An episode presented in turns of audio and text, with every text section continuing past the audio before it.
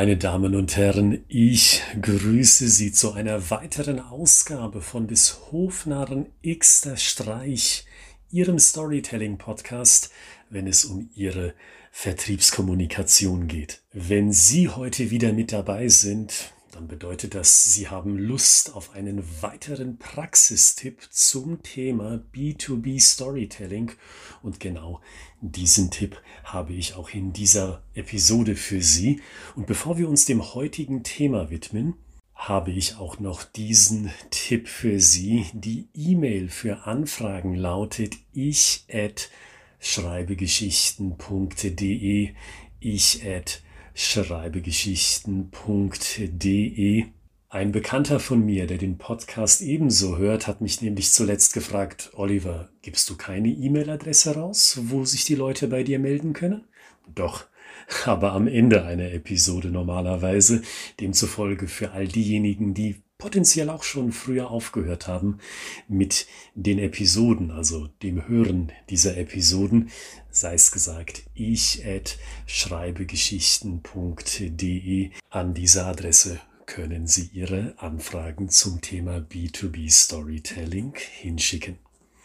Nun aber zum heutigen Thema dieser Podcast-Episode, das da lautet, die Struktur kommt immer als zweites. Und damit meine ich natürlich die Struktur einer B2B-Verkaufsstory. Und wenn ich von Struktur rede, da werden Sie, die schon etwas länger mit dabei sind, hier bei diesem Podcast ziemlich genau wissen, was ich meine. Ich gebe Ihnen mal hier die absolute Kurzform, das absolute Minimum. Wenn man von einer Story spricht, jetzt in diesem Fall für einen Business-Kontext, da sprechen wir ja immer von einem Protagonisten, von einer Hauptfigur. Und diese Hauptfigur, die hat etwas an sich, das ihr besonders wichtig ist. Etwas, von dem sie nicht einfach ablassen kann dass sie also auch nicht so einfach verlieren kann und so tun könnte, als sei nichts gewesen, sondern diese Figur, diese Person, dieser Charakter, die hat etwas sehr Wichtiges in ihrem Leben, etwas, das sie wirklich wertschätzt. Und auf der anderen Seite, und das ist die Gefahr, das ist der Quell eines jeden Spannungsbogens, gibt es diese Opposing Force, diese Widerkraft, diese antagonistische Macht, die das Potenzial hat, der Hauptfigur ihr wichtigstes Gut wegzunehmen. Dieser Gegensatz von zwei Elementen, Hauptfigur mit etwas sehr Wichtigem, was der Person sehr lieb und teuer ist, auf der einen Seite und auf der anderen Seite die antagonistische Kraft, die dieses Wichtige wegzunehmen droht. Aber wissen Sie, diese Struktur, diese Minimalstruktur oder die etwas ausgefallene Struktur, die Teilnehmer an unseren Seminaren mitbekommen oder die Sie beispielsweise auch in etwas abgeendeter Form in meinem Fachbuch Storytelling im Vertrieb lesen können, diese Struktur, die sollte immer die zweite Geige spielen, die sollte niemals priorisiert werden. Und da können Sie sich fragen, warum denn nicht? Herr Gritzmann, wenn das Thema Storytelling ist, warum sollten wir uns nicht total fokussieren auf das, was Sie uns als Struktur vorgeben? Und meine Antwort ist, wenn Sie das tun würden, wenn Sie in dieses Fettnäpfchen treten würden, dann würden Sie sich einer ganzen Menge Kreativität berauben und vor allen Dingen auch einer ganzen Menge authentisches Erzählen. Lassen Sie mich mal kurz erklären, was ich damit meine, weil ab und an sehe ich das in den Weiterbildungen, die ich leite, dass die Teilnehmer eine Struktur bekommen und das ist für die Leute wichtig, weil sie sich denken, jetzt bekommt das Thema Storytelling eine ganz konkrete Form für mich und ich kann damit was anfangen. Und dann passiert das Folgende. Die Leute gehen diese Reihe nach, also diese Schritte, die einzelnen Schritte, die zu der Struktur gehören und denken sich beispielsweise als erstes, also ich brauche einen Protagonisten, ich brauche eine Hauptfigur. Hm. Wer könnte das denn sein? Wie könnte ich mir da was zusammenschustern? Und wenn sie was gefunden haben, dann denken sie sich, ah, eine widerstrebende Kraft zu diesem Protagonisten. Was könnte denn da passen? Lassen Sie mich mal überlegen. Und genau so gehen manche von meinen Teilnehmern diese Reihe an Punkten durch, anstatt, und das empfehle ich Ihnen als Priorität, zu sagen, was für Erfahrungswerte haben wir denn, von denen wir erzählen können? Sehen Sie den Unterschied? In der ersten Variante, da denken Sie klein klein anstelle dass sie tatsächlich in ihrer Erinnerung suchen und schauen, was denn für eine spannende Story da im Kontext ihres Businesses vergraben liegt, denken Sie an einzelne Teilschritte wie der Hauptfigur, der widerstrebenden Kraft oder der Person des Mentors. Und meine Erfahrung ist, wenn Sie so kleinteilig denken sollten, wenn Sie auch mal in dieses Fettnäpfchen zu fallen drohen, dann kommen dabei nicht die besten Geschichten heraus, weil sie sich viel zu sehr auf die einzelnen Details fokussiert haben, die die einzelne Geschichte ausmacht, anstelle das große Gesamtkonzept zu sehen, was da heißt, erinnern Sie sich doch mal an tatsächliche Erfahrungswerte, die Sie gemacht haben, auch wenn diese Erfahrungswerte erstmal überhaupt nicht in dieses Story-Muster zu fallen scheinen. Und ich glaube, wenn Sie diese erste Methode wählen, also wenn Sie sich tatsächlich von Element zu Element hangeln, dann kommen Sie nicht selten bei so etwas raus, was ich immer häufig erlebe bei Unternehmen, wenn sie mit Personas arbeiten. Ich bin kein Freund von Personas, das kann ich Ihnen sagen, da kann ich mich Ihnen gegenüber outen, weil häufig sehe ich in Personas so total abstrakte an der Lebenswelt des eigentlichen Produkts oder der Dienstleistung vorbeigehenden Charaktere. Thomas, 36, kinderlos. Katja, 28, verheiratet, drei Kinder. Ja, okay. Aber gibt es in Ihrem Erfahrungswert, wenn Sie als Vertriebler, als Vertrieblerin unterwegs sind, hatten Sie mal mit einem Thomas, mit diesem Thomas etwas zu tun oder etwas mit dieser Katja? Oder haben Sie die Personas einfach nur erstellt, weil Sie brauchten eine Hauptfigur?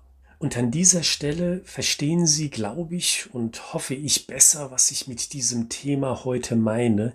Verlieren Sie sich nicht in dem Klein-Kleinem, sondern haben sie immer den Erfahrungswert im Kopf, der hinter jeder ihrer Stories stehen sollte. Und in dem Zusammenhang, da bitte ich Sie, dass Sie sich mal gedanklich einen Merkzettel schreiben. Ende Mai bzw. Anfang Juni werde ich Teil sein eines anderen Podcasts die Episoden sind schon gedreht, deswegen kann ich schon wissentlich erzählen, was dort vorkommen wird. Aber die Veröffentlichung, die zieht sich noch ein Stück weit hin bis zum Ende Mai, Anfang Juni. Und in diesem Podcast, da war ich zu Gast, um über Storytelling in der Gastronomie zu erzählen und auch einem Gastronom konkrete Tipps zu geben. In diesem Zusammenhang auch ganz herzlichen Dank an Carlos Frieding, der diesen Podcast aufsetzt und auch die Gäste unter anderem mich eingeladen hat. Und in ein paar Folgen dieses Podcasts, da werden Sie mich sogar häufiger hören können, in mehreren Folgen, in ein paar Folgen von diesem Podcast, da werden der Carlos Frieding und ich mit einem Gastronomen reden, der sich ebenso an Erfahrungswerte erinnert, die wiederum ein Zeichen für seine Alleinstellungsmerkmale sind, was die Gastronomie betrifft. Und da werden Sie sehen, dieser Gast, dieser Gastronom, der hält sich an mein Diktum sozusagen, das ich Ihnen heute als Learning mitgeben will. Dieser Gastronom denkt primär erstmal an seinen Erfahrungswert. Denkt sich, Mensch, was könnte ich denn erzählen, wo ich mir sicher bin, dass meine Gäste das gerne lesen würden oder hören würden. Und erst dann, als zweites sozusagen, kommt die Struktur. Erst dann macht sich der Gast mit mir und dem Carlos Freding zusammen Gedanken darüber, wie die Struktur von Storytelling auf dieses Beispiel, auf diesen Erfahrungswert anwendbar ist. Und ich glaube, wenn Sie diese Podcasts Episoden hören werden, dann werden Sie etwas ganz klar merken. Das sind super authentische Geschichten, von denen Sie sofort annehmen, dass diese Geschichten wahr sind, dass diese Ereignisse wirklich geschehen sind. Und dieses Authentische, dieses Lebendige wird dann nur noch zusammengeschnitten nach dem Muster, das wir in der Podcast-Episode oder den Episoden plural besprechen werden. Und ich bin mir sicher, würde man das Pferd andersrum aufzäunen. Das heißt, erstmal Schritt für Schritt nachgucken, wie kann man denn die einzelnen Elemente füllen? Also den Hauptcharakter, die antagonistische Kraft und so weiter, dann würde man natürlich auch zu einer Story kommen, aber die wäre Hand ins Feuer nicht so authentisch wie das, was andersrum zustande gekommen ist, weil ich bin der festen Überzeugung, aus dem Klein-Klein-Denken kann nie ein großes, überzeugendes, authentisches und emotionales Großes werden. Also abschließend gesagt, für Ihre Stories, die Sie vielleicht schon im Kopf haben, also auch bewusst im Kopf haben und sagen, die möchte ich erzählen, haben Sie immer das Gesamterlebnis zunächst im Kopf. Und wenn Sie sagen, Mensch, das passt. Das ist etwas, was meine Konkurrenz oder unsere Konkurrenz in der Branche so noch nicht erzählt hat. Und, und ich bin überzeugt, diese Geschichte legt den Finger in die Wunde von vielen Marktteilnehmern, die wir zu bedienen versuchen. Dann gehen sie erst im nächsten Schritt ran und denken sich, okay, jetzt überlegen wir mal kurz oder auch gerne im Detail, wie kann die Struktur einer guten Story meinen Erfahrungswert noch besser machen. Und dann bin ich mir sicher, dann sind sie authentisch.